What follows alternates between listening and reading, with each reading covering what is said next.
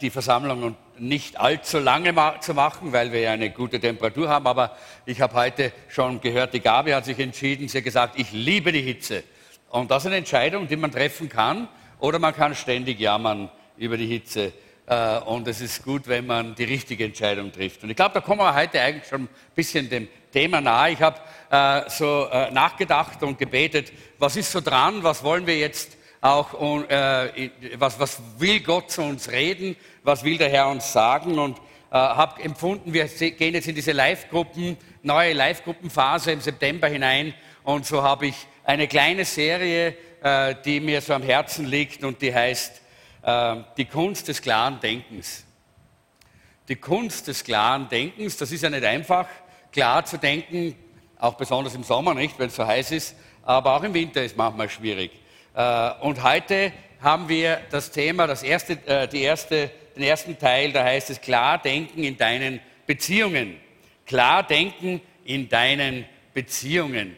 Äh, darum geht es heute, dass wir lernen, die, unsere Beziehungen richtig zu sehen und klar zu denken in Bezug auf unsere Beziehungen und in unseren Beziehungen.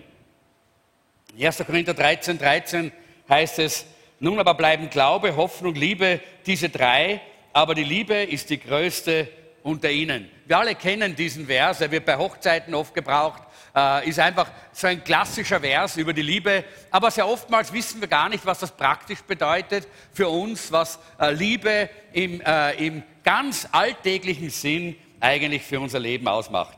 Eigentlich möchte ich ganz gern, wenn ihr schaut, es heißt ja, die Überschrift Klar denken in deinen Beziehungen. Eigentlich habe ich mir gedacht, am Ende, wie ich die Vorbereitung so fertig gehabt habe, habe ich mir gedacht, solltet ihr das ein bisschen ändern. Wenn ihr einen Stift habt, dürft ihr das gerne tun.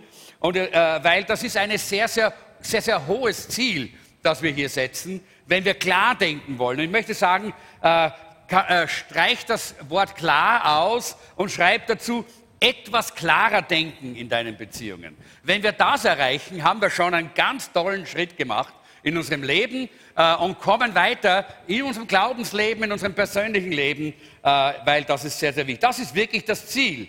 Äh, es ist das Ziel, dass wir klarer denken können über die Bereiche unseres Lebens, die Gott, äh, durch die Gott uns durchführt, die einfach zum Alltag gehören. Und eines davon ist Beziehungen. Das Wichtigste, und eigentlich in unserem Leben ist Beziehung. Die größte Freude ist durch Beziehungen in unser Leben gekommen, oder? Schon allein in der Familie, durch unsere Eltern, nicht? Durch unsere Großeltern vielleicht, äh, durch Freunde, äh, natürlich dann auch durch einen Partner. Äh, die Liebe hat am meisten Wert und am meisten äh, Reichtum in unser Leben hineingetragen. Hier sehen wir, wie wichtig hier Beziehungen sind. Und deshalb 1. Korinther 13, 13 gibt uns hier so klar diese äh, wichtige Priorität. Ja, Liebe hat die höchste Priorität. Da geht es um Beziehung. Äh, und nichts ist wichtiger als das. Aber es gibt ja leider auch die andere Seite von Beziehungen.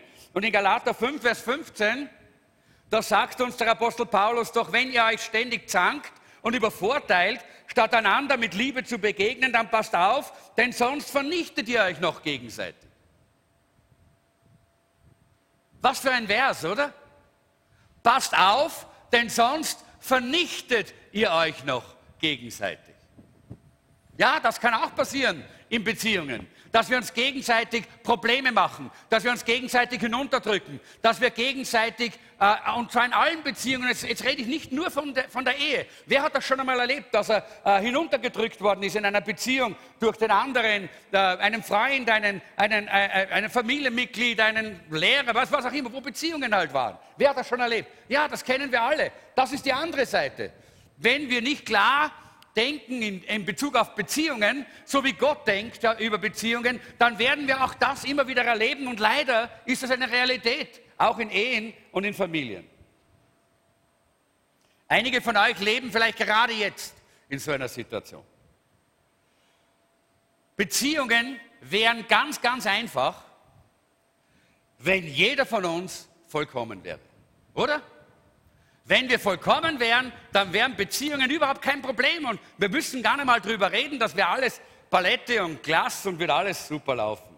Aber wir sind nicht perfekt und deshalb gibt es viele Kämpfe und viele Schwierigkeiten auch in Beziehungen. Und ich habe ein paar Fragen aufgeschrieben hier. Zum Beispiel, was tust du, wenn die Dinge super laufen? Denkst du überhaupt nicht drüber nach? Wir sollen auch da klar denken, wenn Dinge in Beziehungen super laufen. Wie schaut's aus? Was tust du, wenn du mit Frustrationen konfrontiert bist und du weißt gar nicht, wie du weitermachen sollst in deiner Beziehung? Oder was tust du, wenn du von Zorn und vielleicht von Schmerz überwältigt wirst in deiner Beziehung? Oder was tust du, wenn du vielleicht schon mit Apathie erfüllt bist und du sagst, ah, Hut drauf, ah, hat eh keinen Sinn, hör ja auf. Ja? Was tust du dann? Oder was tust du, äh, wenn du einfach äh, mit jemandem eine Beziehung hast, der ständig mit seinem Egoismus äh, kämpfen muss und wo du nicht weiterkommst und du weißt nicht, wie du weiter tun sollst? Wir alle wissen, dass es notwendig ist, dass es Veränderung gibt, oder? In Beziehungen. Und ganz besonders in Ehebeziehungen ist es natürlich immer der Partner, der verändert werden muss, oder? Oder? Wer weiß das? Der Partner muss verändert werden. Ja, das ist ja sowieso. Klar, sind wir uns ja alle klar. Und am, am, am liebsten hätten wir es instant, ja? So, bing, und Veränderung ist da, ja? Das braucht man, ja? ja das hätten wir gerne in Beziehungen. Ich möchte eine kleine Geschichte erzählen. Äh, und äh, zwar von einer Familie vom Land, die war weit, weit von hinter den Bergen bei den sieben Zwergen äh, hat also noch nie irgendwas von Technik und Stadt gesehen und kam dann plötzlich in die Großstadt nach Wien und sie kommen dort in die Millennium City und sie kommen äh, und schon alleine, wie sie diesen, diesen Turm da sehen, werden sie ganz Ehrfurcht erfüllt und, äh, und, äh, und äh, sie haben schon fast ein bisschen Angst und so.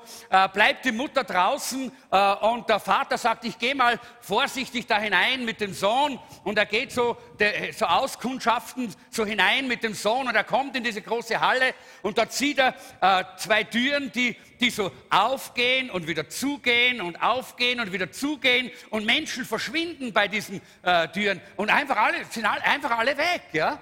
Äh, und dann so, so Lichter, die da immer wieder blinken und Zahlen, die da immer wieder beleuchtet werden.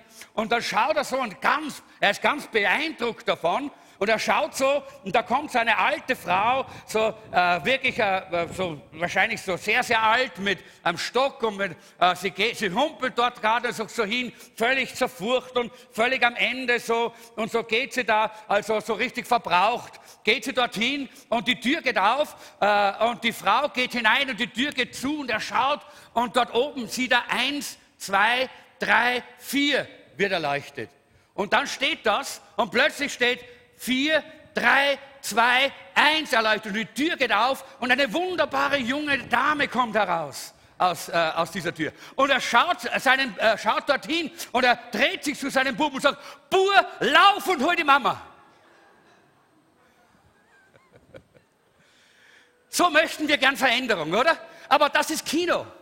Das ist Romantik, das sind, die, das sind Bücher, die geschrieben werden, das sind Filme. Das ist nicht unsere Alltagsrealität.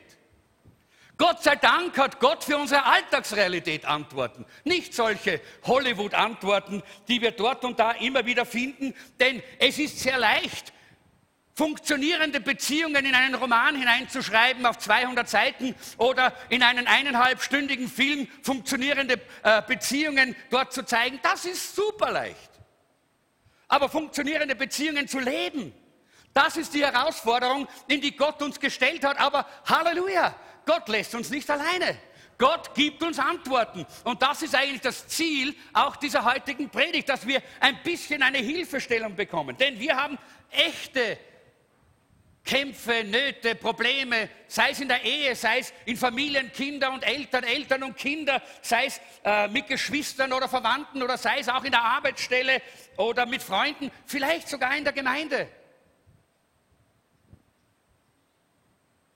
Und ich möchte euch heute einfach ein paar ganz praktische,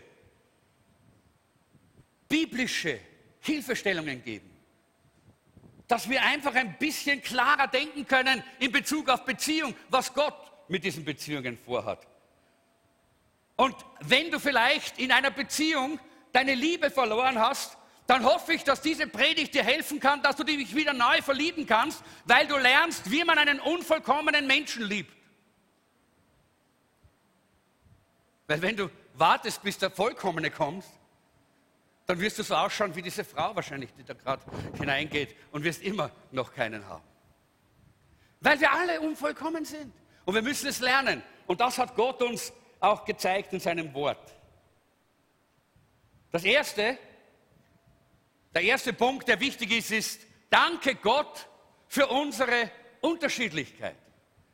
Das ist ein, eine der größten Frustrationen, die es gibt in Beziehungen, aber auch eine der herrlichsten und wunderbarsten Dinge, das ist die Verschiedenheit, die wir haben. Dass wir nicht alle gleich sind, dass wir unterschiedlich sind. Aber wisst ihr, dass wir, wir müssen zuallererst gleich mal erkennen, Gott hat uns unterschiedlich gemacht. Es war Gottes Plan. Er hat uns unterschiedlich gemacht. Wer stimmt mit mir überein, dass manchmal äh, Eltern und Teenager ganz verschiedene Meinungen und Ansichten haben? Bitte? Immer, ja, vielleicht, ja. Wer äh, stimmt mit mir überein, dass Männer und Frauen manchmal verschieden denken? Ja. ja, so schau, ihr habt ja eh schon alle das gelernt. Wozu predigt denn noch, oder? Aber wisst ihr, diese Verschiedenheiten sind manchmal Auslöser von Konflikten, obwohl sie dafür da sind, um uns zu segnen und uns glücklich zu machen. In 1. Mose Kapitel 1, Vers 27 lesen wir, so schuf Gott die Menschen nach seinem Bild.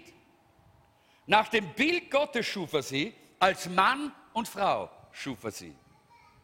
Gott hat uns verschieden gemacht. Das ist die fantastische Wahrheit der Bibel. Er hat das nicht einfach nur so äh, zufälligerweise gemacht. Er hat das mit einem Ziel, er hat das ganz bewusst mit einem göttlichen Gedanken gemacht, dass er uns verschieden äh, geschaffen hat. Deshalb hat er Männer und Frauen, Ehemänner, Ehefrauen so verschieden gemacht. Wir sind nicht nur körperlich verschieden, sondern auch emotional verschieden äh, auch geistlich verschieden. Wir denken verschieden. Ja? Wir arbeiten verschieden. Noch etwas. Wir shoppen verschieden, oder? Hey, wer kann da, wer, Männer, wer, wer ist da mit mir übereins? Die Frauen shoppen anders als wir, oder? Weil wir shoppen gar nicht, gell? ja, ist doch so, oder? Schauen auch Fernsehen verschieden, nicht? Wo die Frauen zer, äh, zerfließen bei diesem, wie heißen die, Rosamunde Pilcher oder irgendwie, äh, da, da, da äh, weiß der Mann gar nicht, wie, äh, was er in dem Zimmer noch tun soll, nicht? Äh, und äh, geht vielleicht dabei ins Fitnesscenter, nicht? auch diese Dinge, wir sind einfach verschieden. Wir sind einfach total verschieden. Und das möchte unsere Gesellschaft ja mit diesem verblödeten Gender und wenn es ein ordentliches Stück Fleisch gibt, dann kann Gott auch was tun. Ja? Bei den Frauen ist es ganz anders. Hey, da habe ich schon ge gesehen, ich bin ja auch ein bisschen so vom Weiten mit involviert, zumindest äh, äh, äh, schaue ich immer zu, da wird schon was Kleines gebastelt und was getan und dort was und da was und dann gibt es Servietten und Blümchen und auf und da steckt man sich was an. Oh, all diese Dinge gibt es beim Männertag nicht, oder? Außer die Frauen machen es uns, wäre auch nicht schlecht, oder? Gebt den Frauen Applaus, dann vielleicht machen sie es uns diesmal. Oder? Was für ein Unterschied.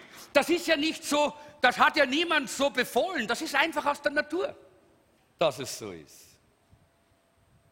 Wir sind einfach so verschieden.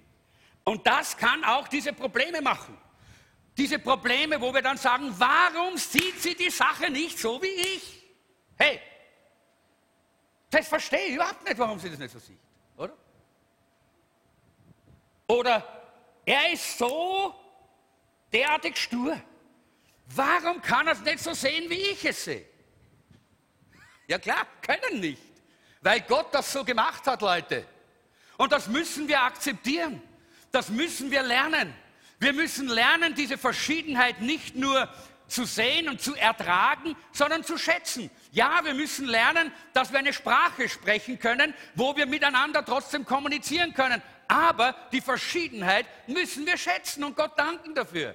Denn diese Verschiedenheit ist nämlich ein wunderbare, eine wunderbare Ergänzung. Wisst ihr, man hat einmal, jemand hat einmal gesagt, wenn zwei Leute in allen Dingen vollkommen übereinstimmen, ist einer umsonst.